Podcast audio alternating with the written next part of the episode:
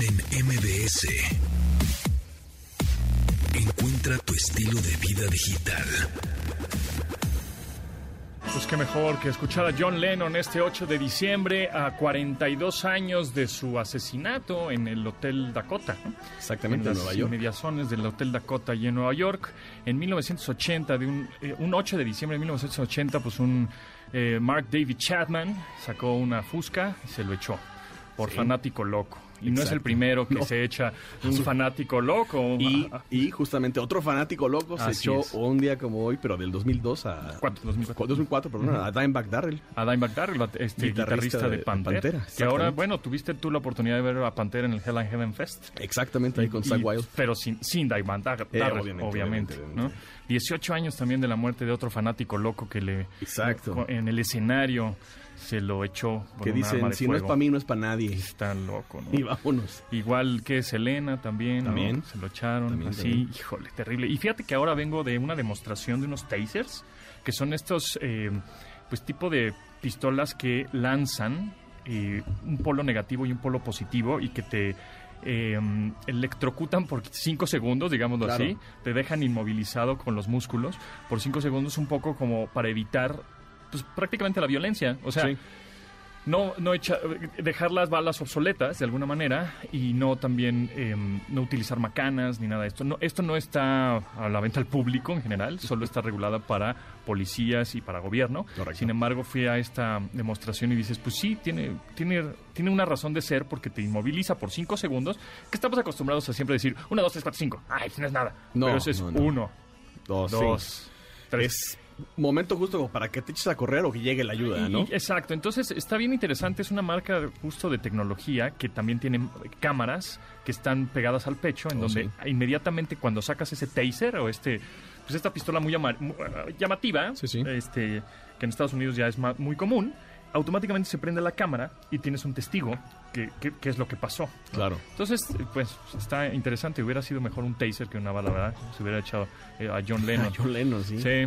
¿Y qué hubiera pasado si John Lennon siguiera vivo? Híjole, quién sabe, ¿no? Nos preguntamos eso siempre de estos pues, genios artistas que marcaron época y no sé si el, el curso de la música hubiera sido otro, ¿no? Hubiera sido seguir con, con un solista, se hubieran vuelto a reunir los Beatles. Igual lo más escuchado a la fecha hubiera sido los Beatles y no Bad Bunny. Exactamente, podría haber sido un gran, pero gran productor seguramente, John Lennon. Exactamente. Dianis, ¿cómo estás? ¿Cómo te va?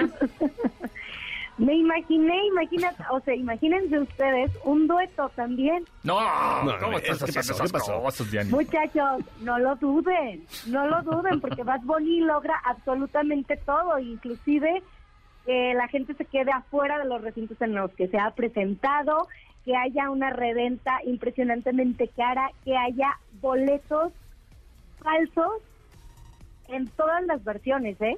En los impresos, en los digitales y, y bueno. ¿Cuándo, Entonces, ¿Cuándo toca Bad Bunny aquí en la Azteca? Eh, pues ya precisamente mañana, mañana y Ay, el sábado se presentan. Órale, ¿vas no a hay ir? boletos por ningún lado. Pontón, sé que querías ir, Uf, muero te de lo ganas, juro. claro, obvio. Hice todo el sacrificio, sé que lo querías volar, ver volar en esa Isla. playa, pero no, ¿No? no, puedo, no puedo, no hay ¿Y, manera. ¿Y tú, Dianis, vas a ir o no? No, ni de chiste. No. Muy caro, ¿no? Ok. Claro, y la verdad es que, híjole, perdón, gente, si hay alguien allá afuera que me está escuchando y le gusta, a mí sigue sin gustarme, aunque tenga haya sido máximo ganador de Grammy, a Por- mí no me gusta. Y por tres años consecutivos es el artista más escuchado en Spotify. Es increíble, ¿no? Y yo creo que seguirá siendo, Y ¿eh? seguirá siendo. Uf.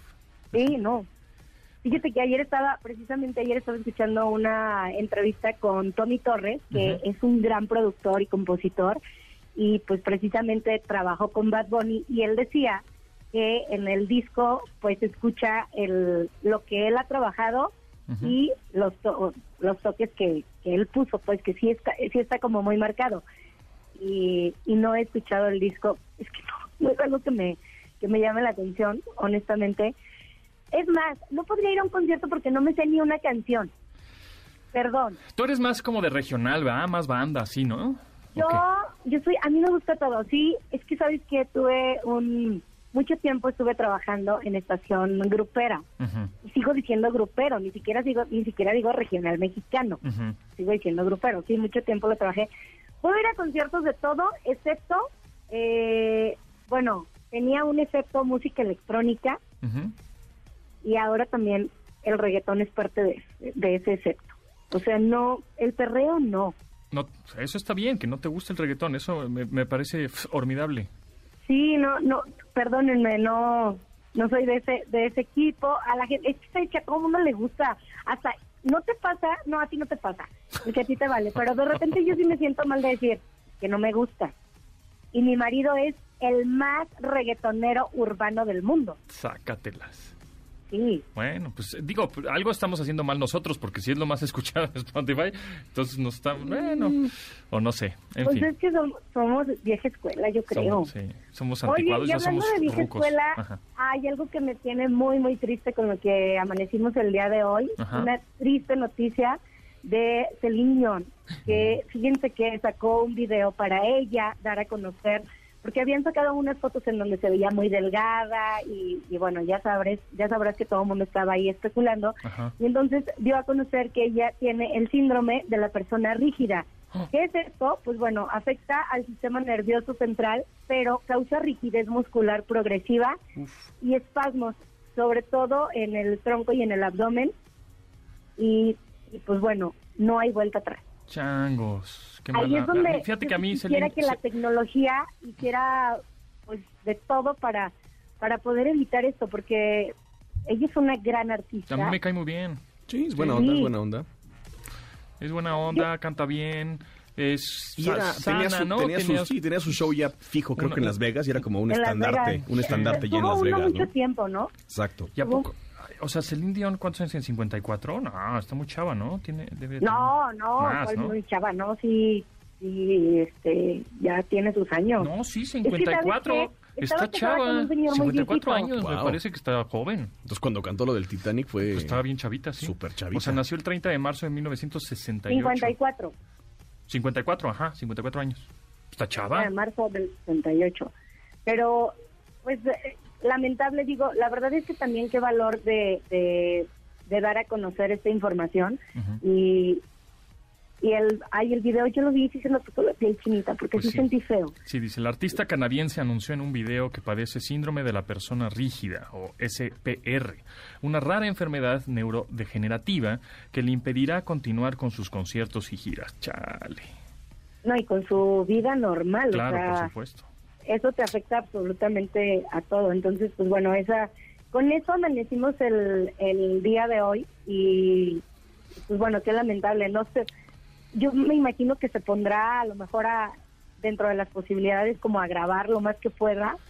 Pues eh, sí, para dejar ahí porque- un, algo. pues sí. Sí, ¿No? pues ni hablar.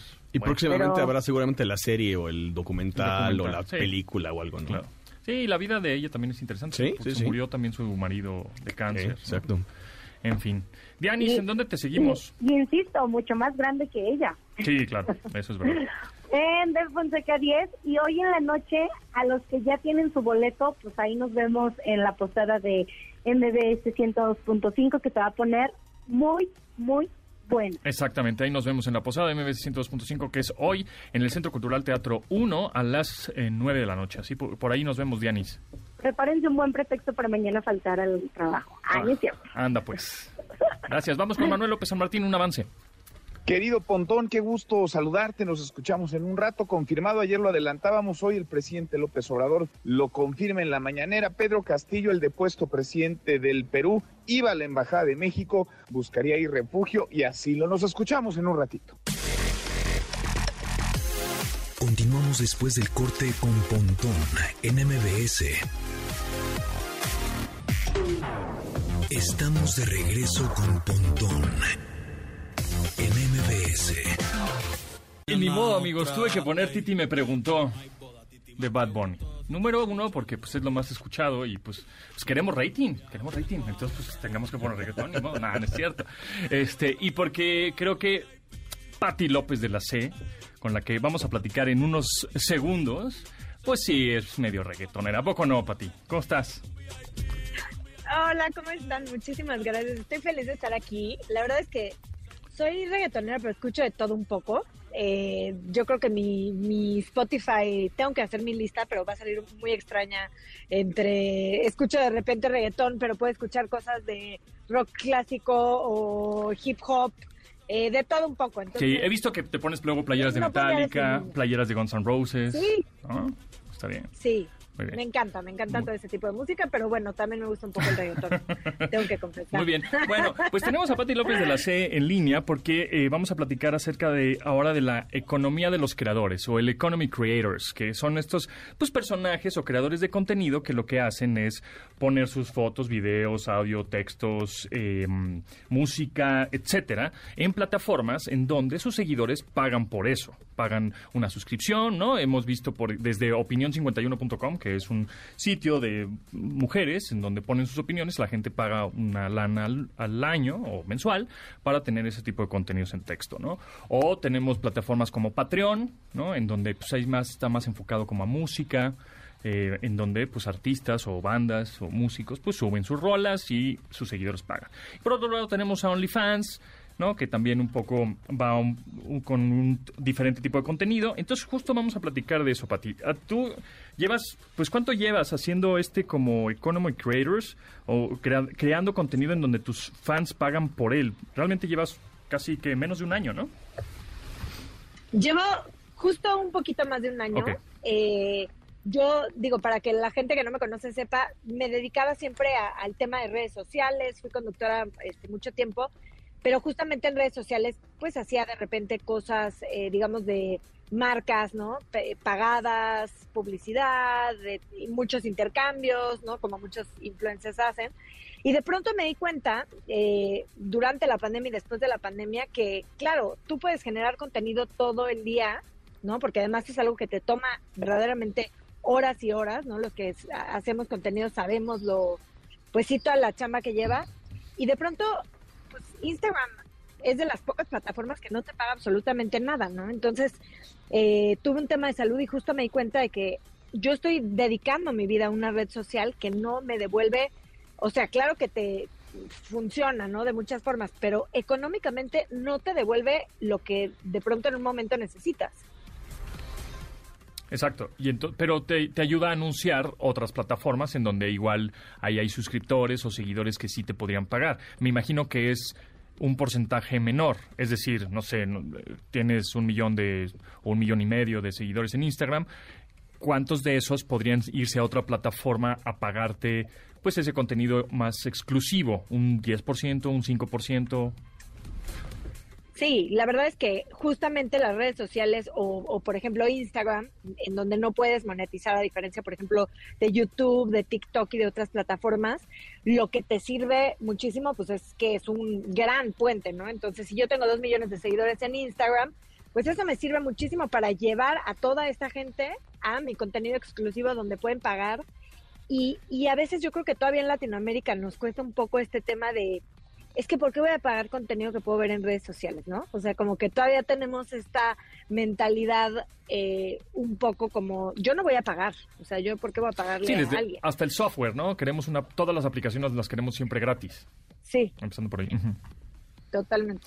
Entonces, y, y yo creo que de alguna forma todos hemos pagado, todos hemos pagado porque si, si tú tienes, por ejemplo, Netflix, tienes Amazon Prime, eh, cualquier suscripción que tengas, al final de cuentas estás pagando por un mejor contenido, ¿no? Por contenido eh, de calidad, etcétera, etcétera.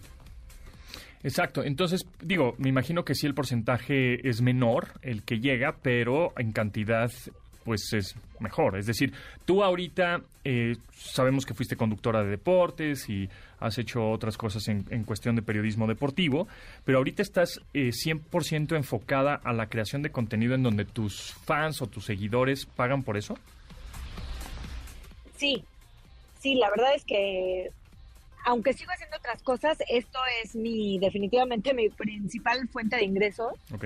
Eh, yo me sorprendí, la verdad es que cuando abrí, digamos, mi cuenta de OnlyFans fue porque me platicaron unas amigas cuánto llegaba a ganar la gente, ¿no? Y yo en ese momento, pues, que estaba, eh, pues ya me había salido de trabajar de TV Azteca, estábamos en la pandemia y demás, y tenía temas de salud y, y tenía que pagar, digamos, unas fuertes cantidades de dinero en el hospital, eh, pues dije, me voy a dar la oportunidad. Y justamente me di cuenta de que la, o la importancia que tiene el poder monetizar o generar algo con lo que tú ya tienes. O sea, si yo llevo años tratando o, generando toda esta comunidad de gente en mis redes, pues ¿por qué no llevarlos a otro lugar en donde, claro, van a ver contenido diferente y además no solamente es el contenido, sino que la interacción es muy diferente porque obviamente pues es un grupo mucho más chico donde puedes convivir de manera directa con ellos. Claro, y a ti también de alguna manera, así como cualquier tipo de creador de contenido, desde directores de cine, autores de libro, cualquier tipo de creador, ¿te afecta la piratería? O sea, es eh, pensando en que pues la gente obviamente se sube, se mete a OnlyFans o se mete a cualquier plataforma, pues hace un screenshot o baja los videos y los sube a otras plataformas, pues gratuitamente ilegal, ¿no? Sí, claro, la verdad es que sí he tenido muchísimo ese problema y es difícil además eh, controlarlo, ¿no? O sea, por más que intentas de alguna forma reportar ciertas cuentas de Telegram, de Reddit, la verdad es que es un tema bien difícil de controlar, que al principio pues me generó mucho estrés, de pronto pues sí me, eh, me, me estresa un poco, pero de alguna manera yo lo que he aprendido es como que a concentrarme en en lo que estoy haciendo, en lo que yo estoy ganando y no en esas personas, digamos, que se roban el contenido, ¿no? Porque pues al final la piratería existe en todos los aspectos, no es nada nuevo y pues obviamente te saca de onda de pronto enterarte que hay grupos donde venden, o sea, ellos también están generando dinero, ¿no? Y lo venden. Pero pues bueno, aunque me afecta, pues trato de enfocarme en, en lo mío. Ahora, este, el, el, público que te sigue y que está pagando ese contenido de pronto se vuelve exigente, ¿no? Es decir, desde que estás comprando un libro, una, una música, un, este, un videoclip, un lo que quieras, ¿no? Pensando en que el público se empieza, bueno, pues es que yo te pagué, ahora necesito que, este, que me, me des más contenido o el que yo quiero. ¿Cómo, cómo, cómo equilibras eso de decir, no, pues hasta aquí llegué, no, no puedo hacer más o no puedo hacer menos o, o, o no, sí. va, no voy en, a ese camino? Sí, totalmente. Justo cuando empecé me, me, pasó muchísimo esto porque yo dije, ay, perfecto, subo mis fotos que tenía en Instagram, este que yo consideraba que podían estar o vivir en OnlyFans. Y los dos primeros días pues me la pasé fatal leyendo puros comentarios inventados de madre de que, oye, estamos pagando y es el mismo contenido. Y justo pues me di cuenta muy rápido, ¿no? Este, que, que claramente tenía que hacer un contenido que fuera diferente. Como dices, obviamente tú tienes tu tu límite y dices, bueno, hasta esta, a este punto voy a llegar, no voy a ir más allá, aunque la gente lo pida. Pero de alguna manera sí, sí ha sido un tema y, es un tema como importante el hecho de decir, bueno, si tú vas a estar pagando por mi contenido, ¿qué te voy a dar? ¿No? Que, que realmente haga que valga la pena. No te puedo dar lo mismo que en mis redes sociales porque no tendría sentido. O no podría a lo mejor subir cosas de pésima calidad o fotos de pésima calidad. Entonces, pues claro que es un tema importante darles ese extra. El, subir contenido a OnlyFans, en este caso que estamos platicando en esta plataforma, garantiza que ya tengas lana? Es decir, ¿no? Porque mucha gente, ay, no, pues ya voy a abrir mi OnlyFans y voy a poner mis piececitos, ¿no? O voy a poner mis orejitas, o voy a poner lo que yo quiera, y ya, digamos, garantiza que voy a tener la lana, o, qué consejo le darías a la gente que, pues es creadora, ¿no? Porque estaba viendo justo en tus historias hace poco que decías, pues la gente a los tres meses ve que no es muy redituable y se sale de OnlyFans. ¿Por, ¿por qué pasa eso? Sí, totalmente. La verdad es que justo yo de repente veo mucha gente que, ay, qué fácil, ¿no? Este, hiciste esto, compraste esto, viajaste, lo que sea, porque tiene OnlyFans. Pues yo también, ¿no? Eh, subo mis fotos y voy a ser millonario. Y realmente no funciona así, no es tan fácil. Eh, justamente yo doy un taller y un workshop donde me gusta explicarle a las personas, porque a mí me cambió la vida y me gustaría que le cambiara más gente, pero justamente porque no es fácil, porque la mayoría de la gente justo entra con esa mentalidad y realmente si quieres monetizar y quieres ganar dinero, tienes que tener varios factores, ¿no? Por ejemplo, paciencia, eh, si a los tres meses tiras toalla, pues bueno, es como cualquier negocio, ¿no? O sea, toma su tiempo el ir creando, eh, digamos, esta comunidad que para mí fue más fácil porque yo ya la tenía. Claro. Pero justamente yo creo que sí es un, un tema al que le tienes que dedicar tiempo y que, si es, es como cualquier negocio, le tienes que invertir, le tienes que dedicar tiempo si quieres que funcione. Exacto, invertir tiempo y dinero, ¿no? Porque en, en, principio, pues ves las fotos igual son selfies, pero ya después las fotos o los videos o la producción de audio, la, la, digamos, el, el, el, contenido que sea, pues se ve que ya está más trabajado, hay producción, hay un equipo atrás que te está ayudando, ¿no? Te estás invirtiendo en, pues en, sí. ¿no? en eso. No, totalmente. Yo creo que y yo como se los platico con las personas con las que hago los talleres, desde tener un buen celular, ¿no? O sea, a lo mejor dices, ay, tengo mi celular, pues bueno, ahí se ve, pero lo subo. Entonces, ¿cómo le vas a vender eso a alguien? A lo mejor te pagaron el primer mes, pero nunca más te van a volver a pagar nada, ¿no? Entonces, tú, claro que tienes que hacer una inversión si es que quieres que las cosas jalen y que funcionen bien y que la gente sienta que ese dinero que está pagando vale la pena. Y ahora, ¿por qué? eh, entiendo que hay varias plataformas y, y conozco algunas otras plataformas. Evidentemente, OnlyFans es como la, este, pues la más popular. Eh, ¿Recomendarías? Es decir, no, pues métete OnlyFans porque es la más popular. ¿O hay otras? ¿O próximamente habrá nuevas? Eh, pues mira, la verdad es que justo al ver como ciertos, eh, ciertas cosas que, que no daban al 100% para Latinoamérica, ¿no? O sea, nosotros como, como mexicanos o, o los comentarios de mis usuarios de pronto, por ejemplo, las formas de pago, hay ciertas cosas que, que de pronto si tú vives en México y, por ejemplo, no tienes una tarjeta de crédito, no puedes entrar, no puedes pagar, etcétera, ¿no? Entonces, justo viendo como todos estos vacíos, eh, con mis socios decidimos arrancar una nueva plataforma eh, que ya les platicaré cuando, cuando ya esté, digamos, arriba, pero justamente dedicada para gente que vive en México, gente que vive en Latinoamérica, con muchas de las cosas que yo veía que no tenían, que no tenían, por ejemplo, en OnlyFans. Ok, ¿cuál- sí, como cuál sería como el valor agregado o la diferencia que tiene esta nueva plataforma, que ya después nos te entrevistará otra vez para que nos platiques de qué se trata, ¿no? Pero, pues algún valor agregado, ahorita nos dices las formas de pago, ¿no? Igual tarjetas de crédito, etcétera. Sí. Eh, igual efectivo, qué sé yo. Este, pero que alguna otra que ah, obviamente no ayude, más bien ayude al creador, ¿no? Porque entiendo que OnlyFans Sí. te quita un, que no sé si un 20, un 30% de comisión. OnlyFans te quita un 20% y justamente digo, ya les platicaré más adelante de Fanatic, que es mi, mi nueva página, mi nueva plataforma. Y justo lo que vamos a hacer es no solamente el tema de, de formas de pago, ¿no? Que en México mucha gente, por ejemplo, prefiere pagar en efectivo o de diferentes maneras que les sean a ellos más fácil en el día a día, sino que también queremos, estamos creando una comunidad de creadores. Entonces, a lo mejor en OnlyFans eres una persona de 200 millones que son creadoras. Pero en esta plataforma que se llama Fanatic, lo que vas a tener es un apoyo 100% en todo lo que necesitas para poder llevar a cabo esto y empezar a monetizar tu contenido. Entonces tú puedes entrar a OnlyFans, pero nadie te va a ayudar, ¿no? De alguna forma. O sea, ellos pues les da igual si entra una nueva persona o no. Y generalmente pues no es como que te van a dar una atención personalizada ni, ni mucho menos, ¿no? Y justo dando todos estos talleres me di cuenta de toda la gente que sí dice, oye, yo sí estoy interesada en generar o monetizar mi contenido, pero no tengo idea cómo, ¿no? Y entonces esto va a ser una especie de seguimiento, ¿no? En esta comunidad, eh, a la par de cada uno de los creadores para que puedan generar y monetizar su contenido. cualquier tipo de contenido, es decir, este no únicamente contenido exclusivo un poco más explícito, sino cualquier tipo de contenido, música, textos, video, audio, lo que se te ocurra. Sí, la verdad es que los creadores pueden, que eso es un tema importante, la gente cuando, por ejemplo, escucha OnlyFans piensa que el contenido va a ser solamente cosas eh, sexys, eróticas y demás, y, y realmente justo es, es lo importante que, que la gente me gustaría que entendiera o que se quedara con ese mensaje. No, no solamente es ese tipo de contenido. Hay gente que puede monetizar eh, recetas de cocina, ejercicios, etcétera, etcétera. Nada más que en México, pues como que no estamos tan acostumbrados a pagar por eso. Pero en Estados Unidos es de lo más común y de lo más normal que la gente pague un OnlyFans de recetas de cocina de un chef o de una chef, ¿no?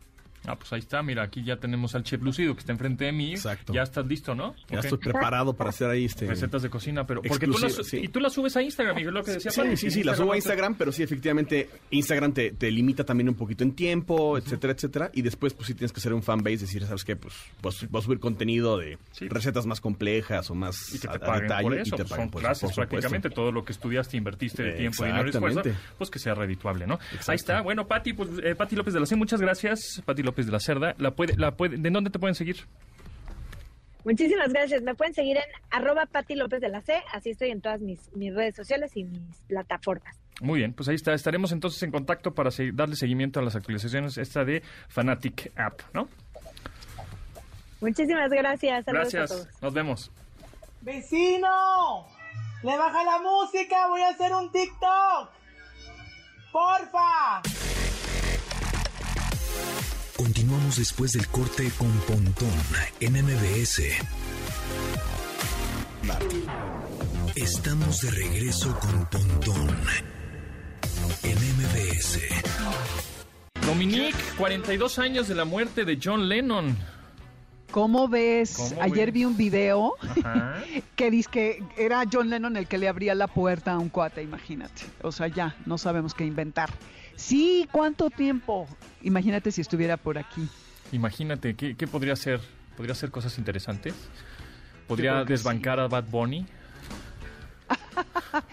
No, bueno, es que es otro territorio, ¿no? Totalmente. Eres mega fan. Ok. De Bad Bunny, uff, mírame. No, hombre, ¿Cómo- cómo de-? De John Lennon, nah, no tanto, ¿eh? La verdad es que los Beatles, o sea, obviamente sé que trascendieron y son parte importantísima de la industria musical, pero, y me gustan, pero así de fan, de que sé todo, que 1968 sacaron, no, no, no sé tanto, la verdad. Este, soy más como del, de esa música de esas épocas, soy más del rock gringo, o sea, Beach Boys, el surf de los Ventures, o sea, más de ese estilo que la onda inglesa. Pero bueno, son cuates importantísimos, ¿no? Claro, por eso me caes bien, porque soy de tu equipo. Digo, los, Beatles, mm, no sé. O sea, sí reconozco sus grandes virtudes, pero neta, no soy para nada fan, Sí. la verdad. Tú, de, de Sí. esas épocas, o sea, de los 60, 70, bueno, sí, 60, ¿quién, quién te late? ¿Quién te gustaba? Jerry Los Lewis, Doors, ah, Doors. los Rolling Stones, obvio, que nada que ver ponerlos a competir porque no Claro. tienen nada que ver. Em, ¿Quién más? Híjole, pues este, Janis, Mm. Jimi Hendrix. Ok. em, ¿A ti quién te gusta? Mira, pues este, fíjate que hablando, es, es que y dije, ¿cuál le va a gustar más a, a Dominique? ¿John Lennon o esta que te va a poner? Porque dije, A tengo que hablar algo que tiene que ver con perros. Y entonces, este, es esta canción que es un cover que sale en un videojuego, por cierto, de Need for Speed Underground 2, y es un mashup entre justamente eh, los Doors, pero con. Snoop Dogg. Ah, Está bien interesante, mira, escucha un poquitín. Está bueno, ¿no? Sí. Sí, y justo yo lo descubrí. Es que en los videojuegos se descubre mucha música nueva y, no- y locochona, ¿eh? Justo en los soundtracks de Madden, de FIFA, de o, este Need for Speed, de Forza Horizon, todos estos videojuegos que tienen, pues, tienen un supervisor musical en donde están buscando, obviamente, música chida que, que, que se pongan y a- que pongan el videojuego y a partir de ahí, pues, este, hay muchas bandas que yo, por lo menos, he descubierto o mashups o remixes que están bien cool como este. Qué padre. Pues no, no le voy a entrar, aunque este veo que es un lugar para descubrir música, porque no es lo mío. Pero está increíble porque tienes un público cautivo sobre el que puedes incidir y además como que vas generando gustos musicales, ¿no? Está padrísimo. Está buenísima esta, me Es- encantó. Sí, esa te la voy, a- te voy a mandar ahorita a la liga porque sí tiene mucha onda, está muy bien hecha. El señor Snoop Dogg, dije, pues, algo de perros, pues Snoop Dogg, tiene cara de perro. Este, con, pues, sí, y mira, y que te gustan los Doors, pues ahí está la combinación perfecta, ¿no? No, pero perfecta, exactamente. Oye, Sí. Snoop Dogg es el que hizo eh, esta colaboración con la banda MS. Firme. MS. Sí. MS, MS, Cor- MS. correcto. Sí, muy, muy moderno. Sí, este este muchacho, Snoop Dogg, ¿eh? sí, pues es que, sí, es que siempre está volando su creatividad.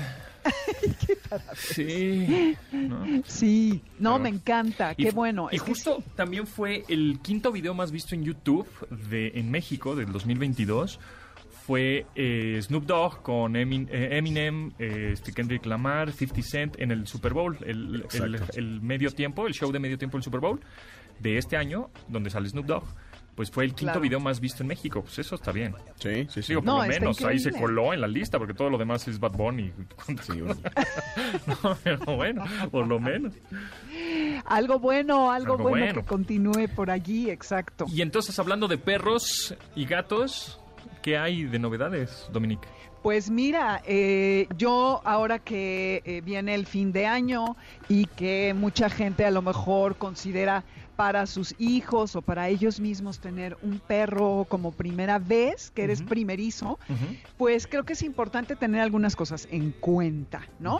Eh, algunos consejos. O sea, si bien es muy emocionante tener a un nuevo perro, sí, primero hay que estar conscientes de que es un compromiso de muchos años y que sí Por lo menos el 10, animal ¿no? Mínimo 10, Mínimo, exactamente. Y que estos animalitos dependen enteramente de nosotros y que se convierten, esperemos, en miembros de la familia, sin exagerar y sin humanizar, pero que requieren atención y que cada perro tiene eh, enfermedades potenciales según la raza, según sus características.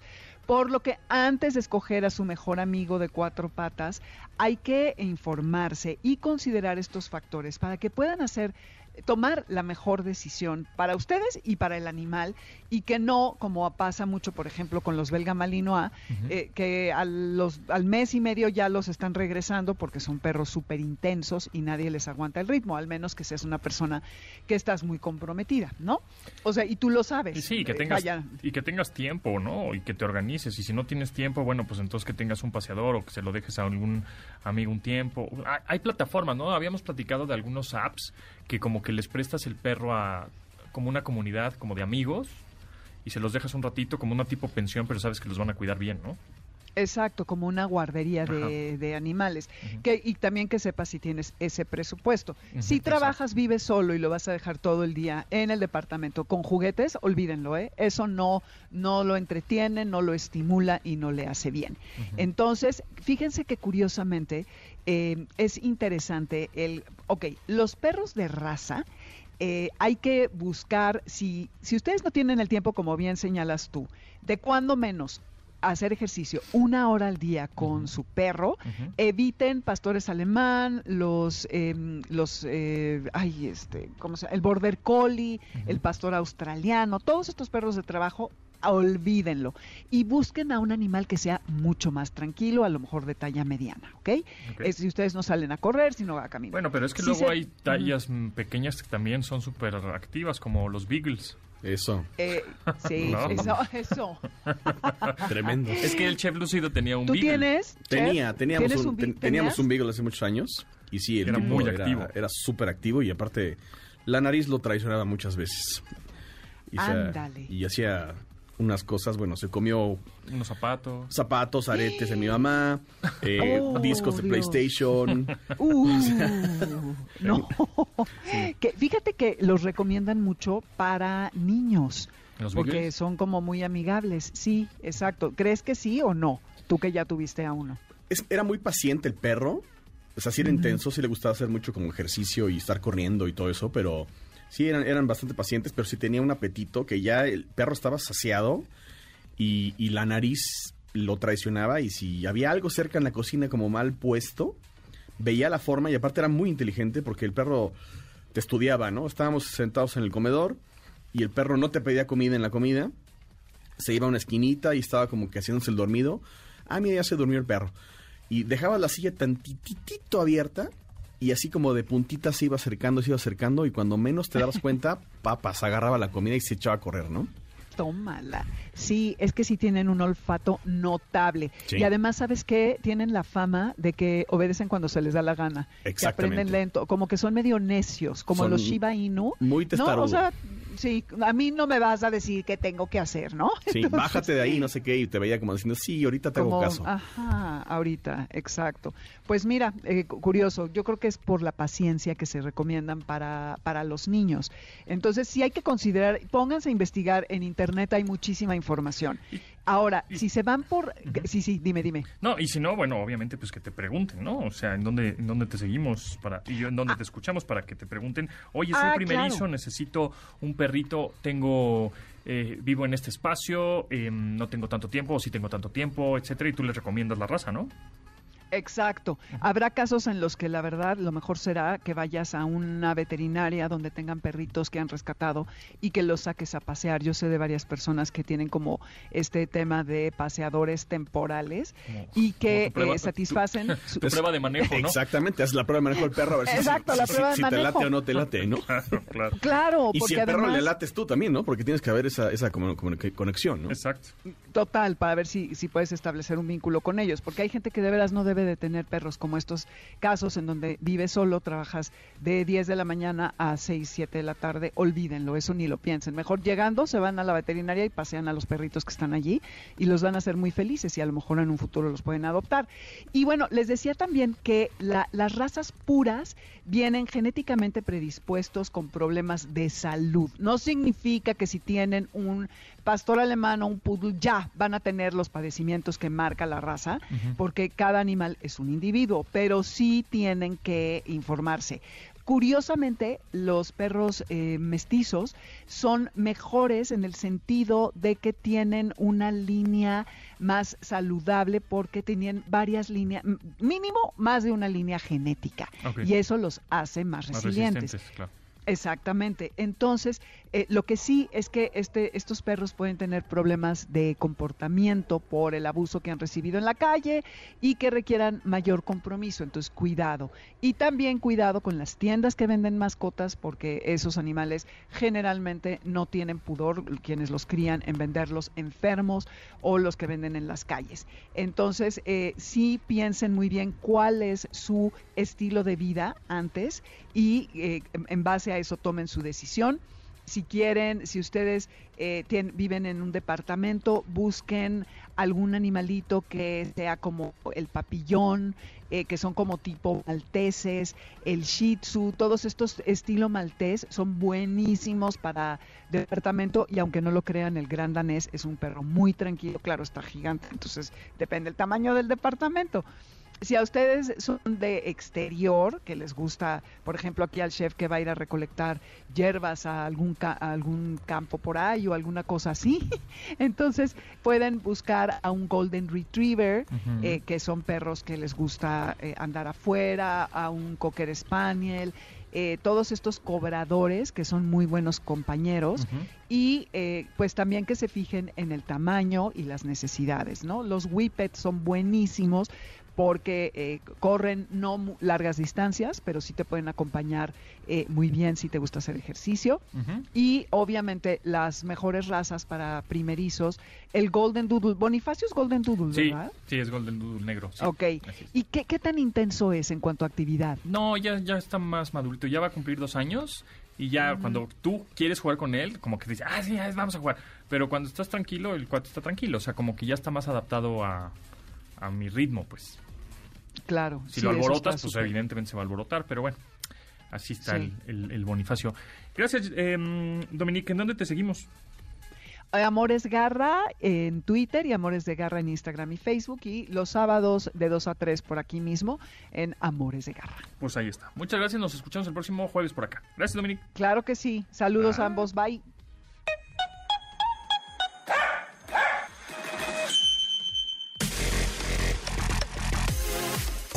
Después del corte con Pontón en MBS. Estamos de regreso con Pontón en MBS. Eso, mero. Sí, señor. Eso quiere decir que ya llegó el chef lucido. Exacto. Porque además se cumplen hoy 18 años también de la muerte de Dimebag Darrell, guitarrista, ex guitarrista de Pantera. De, Pantera y fundador, Sí, ¿no? De fundador, Los, uno de los hermanos ahí, de los hermanos... Este, Paul. Vinnie Eh, Paul. Vinnie Vinnie- Paul Darrell. Sí, exactamente. Vinnie Paul también, que murió pues hace unos años Sí, también. Y pues vinieron, pero sí fue lo mismo escuchar a Pantera sin realmente los fundadores de Pantera. Mira, eh, la batería sí sonaba muy parecida. La guitarra desde El un era el inicio. de Anthrax, El de Anthrax, exactamente. Y la guitarra de Zach Wild desde un inicio dijo él que él no pretendía ni quería ni iba a sonar como, como Dimebag, que iba a sonar a lo que suena él, ¿no? Entonces estaba, sí tenía un sonido muy particular, muy parecido a lo que suena con Ozzy. Ujú, Ozzy Osbourne. Entonces, obviamente es un gran guitarrista Wild, pero pues este... Y creo que era de los pocos que podían hacer los mismos armónicos que Dimebag hacía. Sí, ¿no? exactamente, por el tipo de distorsión que usa y todo eso, ¿no? Ahora, hay que decirlo también, el señor Phil Anselmo, el vocalista, ya llevaba haciendo muchos años Ajá. esta gira, pero con sus músicos, Ah. de Phil Anselmo and the Illegals. Ok. Y Entonces- estaban tocando canciones de Pantera. Y era, incluso se llamaba la, la gira Vulgar Display of Pantera. Ah, ok. Y tocaban lo mismito, pero sin el permiso de la familia del, de Dimebag de y de, Dimebag, y de de Vinnie Vinnie Paul. Y hasta ahora que tuvieron el permiso y pues dijeron, pues vamos a dar el nombre y pues, todo el mundo dijo, pues Pantera, no, pues ya llevaba haciendo esto, pero sin el nombre, ¿no? Ok. Ah, mira, pues ahí está. Pantera sin pantera, en fin. Pero ahora eh, vamos a platicar acerca de esta carne animal sin que maten animales. Exactamente. O sea, carne hecha en laboratorio con proteínas Con animales. células animales. sí. La FDA, la Food and Drug Administration en Estados Unidos, justamente el martes ya por fin le dio luz verde a el- la producción, comercialización, venta, todo eso y consumo de esta carne que está, bueno, el quien está atrás es este señor de Virgin, Este, ¿Y Bill eh, Gates? Richard Branson y Bill Gates. exactamente, y la carne se llama Upside Food. Ok. Entonces es una... eh, pues es- empezó como un laboratorio en donde empezaron con, con células animales a generar esta proteína. Y obviamente es un tejido que empiezan a alimentar con... Por ahí estuve documentando, viendo Eso es videos. Una cosa ahí viva, pero... Sí, creo yo que por ahí nació junto con este tecnología de hacer tejidos para trasplantes y todo eso. Creo que deben de compartir algo de, de- De tecnología del y- background de eso, ¿no? De la bio- ciencia. biotecnología. Exactamente. Entonces aquí el tema es que ya por fin la FDA lo aprobó y pues próximamente yo creo que en Estados Unidos ya se empezará a ver en, en restaurantes o en supermercados eso.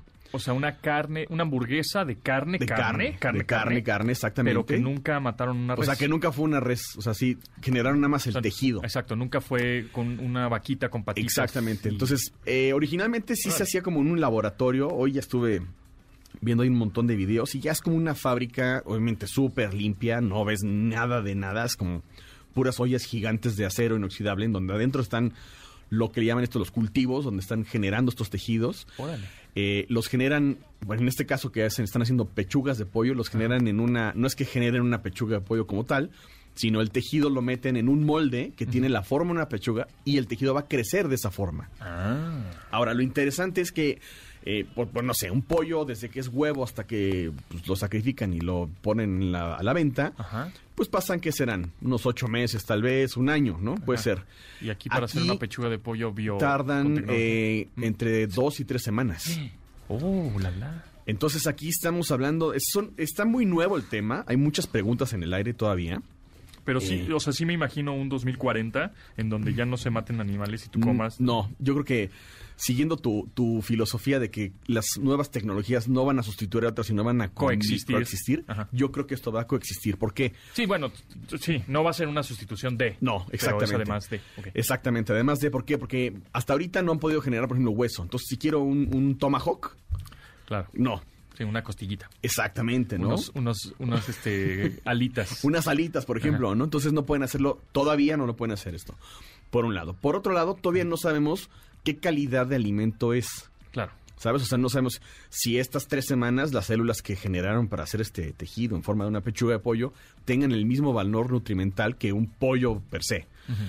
Y donde mi cabeza empezó a volar un poco más rápido fue decir, ok, si ya no hay eh, maltrato animal, entre Ajá. comillas, o sacrificio de un animal, Pues ya no hay veganos. exactamente, ¿no? Es justo lo mismo que pensé. Ya no, vas a- ya no va a haber vegetarianos, pero en una, en una carta, en un menú de un restaurante, tienes que especificar que esa es- hamburguesa, Es esa sí viene del... libre de crueldad.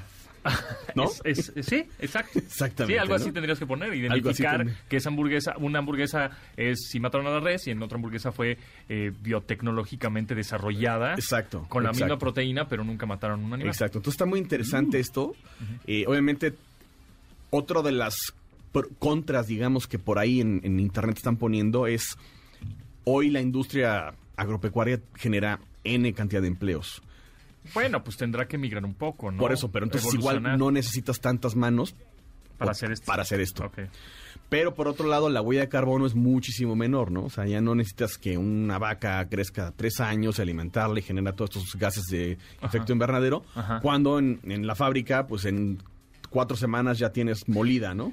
Pues tendrá que ser un equilibrio, ¿no? Ahí. Por eso digo que va Ajá. como coexistir y, Sí. y tal vez vamos a ver en el menú o, o- Sí. o uno como, como restaurantero de- decida, ¿sabes qué? Pues la molida sí la voy a comprar de esta categoría, pero los cortes, No. pues no, Ajá. porque no, Sí. no existe la, el tomahawk no, la tecnología. no, pero la hamburguesa Y los mismos productores dicen que ahorita no tienen la forma y no han descubierto aún de que estos tejidos generen este marmoleo, esta grasa intramuscular que es la que te da el sabor. O sea, sería carne magra, Magra. totalmente, sin grasa. Exactamente, Para los que exactamente. les nos gusta el filetito. El filetito y el, el pollito sequito, sequito, sequito, eso creo que va a ser la opción. Sí, y, o sea, barbacoa, no. No, no, no, es que está, está chistoso porque las, la- hasta donde vi los videos, sí la, el, el tejido sí crece como si fuera una pechuga de pollo. La persona que lo está probando dice que sí le falta un Sí. poquito de sabor y que le falta un poquito de textura. Pues Y sí, porque es- también un animal se mueve. se mueve Y y, hace ejercicio. come diferente comida, no sé, los jabugos que comen sí, sí. bellota. Exactamente, exactamente. Entonces aquí, aquí digo, es una cosa nueva. Me llamó la atención que la FDA haya dado la, la- la luz verde. Entonces eso significa que Pues igual pe- está eh, igual enfocado a comida rápida. Sí. Podría ser. Puede ser comida rápida y yo creo que también va por ahí el tema de, de pues, la hambruna tal vez. Y, y también por consiguiente los cortes de carne van a subir de precio bestialmente, ¿no? Puede ser, ¿No? puede ser. Seguramente. puede ¿verdad? ser, sí, sí. Uy, ahora voy a tomar un filete en vez de que te cueste, no sé, 200 pesos, te va a costar 700. Es que también es eso. se va a cotizar. No sé qué tan caro sea la producción de esta, de esta carne, ¿no?